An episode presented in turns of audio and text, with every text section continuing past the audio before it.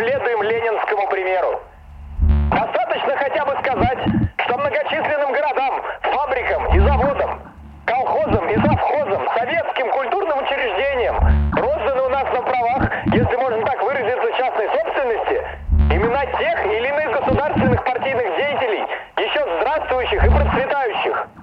В деле присвоения своих имен различным городам, районам, предприятиям, колхозам –